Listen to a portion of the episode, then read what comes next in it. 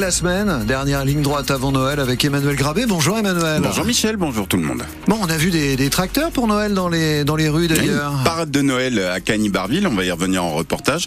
C'est un moyen pour les agriculteurs, on va le voir, de se faire entendre, de porter leurs revendications et de s'offrir un peu de visibilité. Est-ce que vous les comprenez, ces revendications de, de vos agriculteurs normands? 02 35 07 66 66, on en parle juste après les infos. Elles sont présentées par Marianne Naquet. Bonjour Marianne. Bonjour Michel, bonjour à tous pas chaud ce matin. Hein. Ah non, effectivement, hein, on taquine les 0 degrés, on gratouille les pare-brises. Le temps est humide avec de la brume ce matin et quelques brouillards. Soyez prudents. Il fait 0 degrés en ce moment à Évreux, 2 degrés officiellement à Rouen, 5-6 degrés sur le littoral. Au meilleur de la journée, entre 5 et 9. Je vous dis où et quand, juste après les infos. Sur la route, soyez prudents, je l'ai dit, problème de visibilité, pas d'autres soucis pour l'instant. Un seul numéro, le 02 35 07 60 deux fois. Ils mettent les bouchées doubles. Hein. Pour vous faire euh, saliver le jour de Noël, faire euh, ronronner de plaisir vos estomacs, les bouchers, poissonniers, traiteurs sur le pont. Plus que sept jours avant le repas de Noël. Alors est-ce que les carnets de commandes sont déjà pleins? Pas forcément. À la poissonnerie euh, James et du Havre, nous raconte Maëva. Les gens sont sur la réserve en fait. Ils commandent très très tard et du coup pour moi et pour mes confrères sûrement c'est très compliqué parce que nous il faut qu'on fasse nos précommandes, il faut qu'on sache euh, ce qu'il faut commander pour pouvoir préparer nos plateaux et tout le traiteur et en fait c'est assez compliqué à gérer. Alors ils passer commande très tardivement en fait. Alors il y a toujours ceux qui, sont qui prennent des précautions, qui s'y prennent très tôt, fin novembre, mais très peu. Par contre, beaucoup de fruits de mer où ils composent eux-mêmes parce qu'on sent bien que les gens sont dans le calcul. Et euh, beaucoup de traiteurs, parce qu'il y en a beaucoup qui veulent, qui veulent pas s'enquiquiner, malgré le, fait que ce soit un week-end où les gens ont plus de temps pour cuisiner, parce que c'est dimanche 24 décembre. Et euh, non, ils prennent quand même pas mal de traiteurs. Selon notre panier France Bleu, ce repas de Noël va nous coûter cette année 144 euros entre champagne, huîtres et foie gras, effet de l'inflation générale. Le gouvernement est-il au bout de ses surprises? Après la déflagration la semaine dernière, le rejet préalable avant même la lecture du texte de loi sur l'immigration par l'Assemblée nationale, rendez-vous 17h en commission mixte paritaire pour 14 parlementaires, 4 membres, dont 4 membres des Républicains et 4 membres du parti d'Emmanuel Macron Renaissance. Tout week-end, les négociations sont allées bon train entre la majorité et la droite, avec à cette heure pas d'accord formel, mais des bases de compromis. Oui, pour la déchéance de nationalité, fin du, du droit du retrait euh, du sol automatique, des discussions sont toujours en cours concernant les prestations sociales versées aux étrangers. La droite veut qu'il justifie de 5 ans de résidence pour bénéficier d'allocations. Il faut faire un pas, a répondu Gérald Darmanin, le ministre de l'Intérieur. Dans tous les cas, il faudra trouver un accord. Si c'est le cas, le texte qui en sortira pourra être plus dur, plus à droite que celui du gouvernement. La faute à la gauche qui a voté cette motion de rejet Non, pas du tout, répond Alma Dufour, députée La France Insoumise de la Seine-Maritime.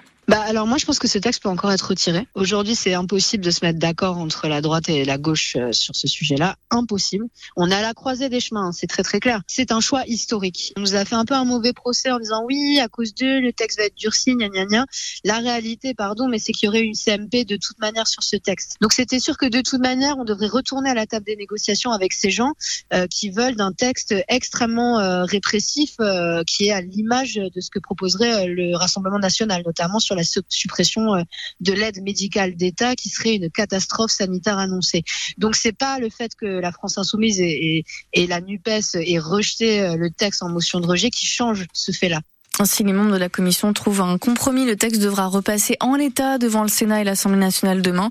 Aucun amendement recevable, sauf si le gouvernement donne son accord. Le gouvernement qui pourra utiliser le 49.3 au risque de se voir exposé à une motion de censure.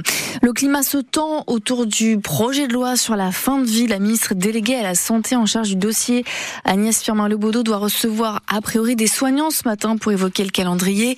Texte présenté en février avec en l'état une légalisation du suicide assisté et de l'euthanasie. Réunion boycottée par plusieurs organisations de soignants, un collectif de spécialistes du cancer, des soins palliatifs, ainsi que la Fédération française des associations de médecins coordonnateurs. Elle a rejoint le rang des contestataires. 2%, c'est le montant de la hausse des prix des billets de train en Normandie au 1er janvier 2024. Mesure présentée ce matin en conseil régional. Les élus se réunissent en assemblée plénière. Une hausse nécessaire selon le président de région au vu des 400 millions d'euros investis l'année prochaine dans le ferroviaire. Hervé Morin explique que c'est la contrepartie. France Bleu Normandie, il est 7h05.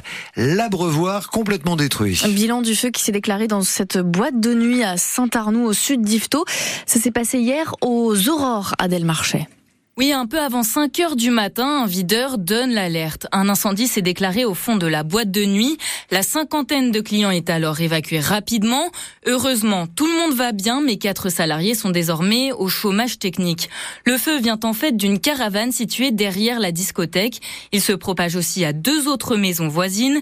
Les habitants du logement le plus touché, deux personnes âgées, sont accueillis par leur famille. Leurs voisins ont aussi dû sortir le temps de l'intervention des pompiers. Il s'agit d'une famille avec deux enfants. Après des vérifications sur le taux de monoxyde de carbone, ils ont pu rentrer chez eux.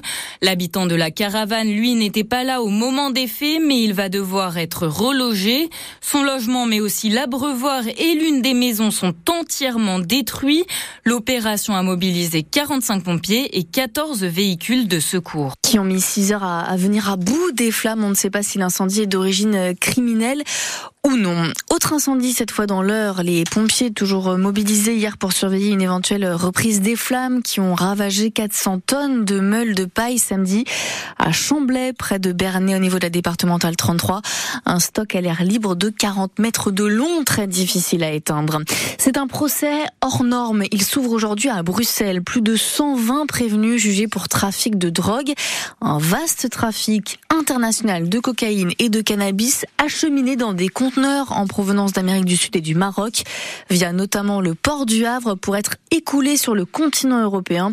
L'audience devrait durer plusieurs mois et un jugement n'est pas attendu avant mi-2024.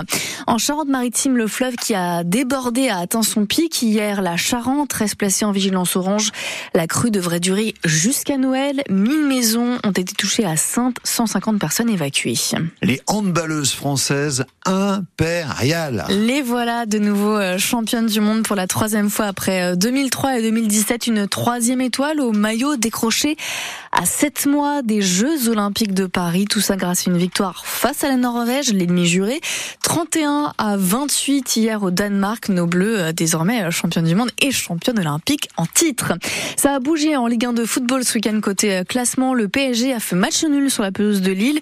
1-1. Hier, occasion ratée de creuser l'écart avec ses poursuivants. De son côté, l'Olympique de Marseille a enfoncé Clermont 2 à 1 et poursuit sa remontée. Les Parisiens restent leaders et Nice deuxième. Nice battu samedi par le Hack au Stade Océane. Quelle victoire On débriefera euh, tout ça dans Bienvenue au Club, votre émission sport dès 18h30. Et puis euh, on parlera aussi basket. Hein. Demain c'est le derby en Pro B. Rouen Évreux, le président du Rouen Métropole Basket, sera notre invité.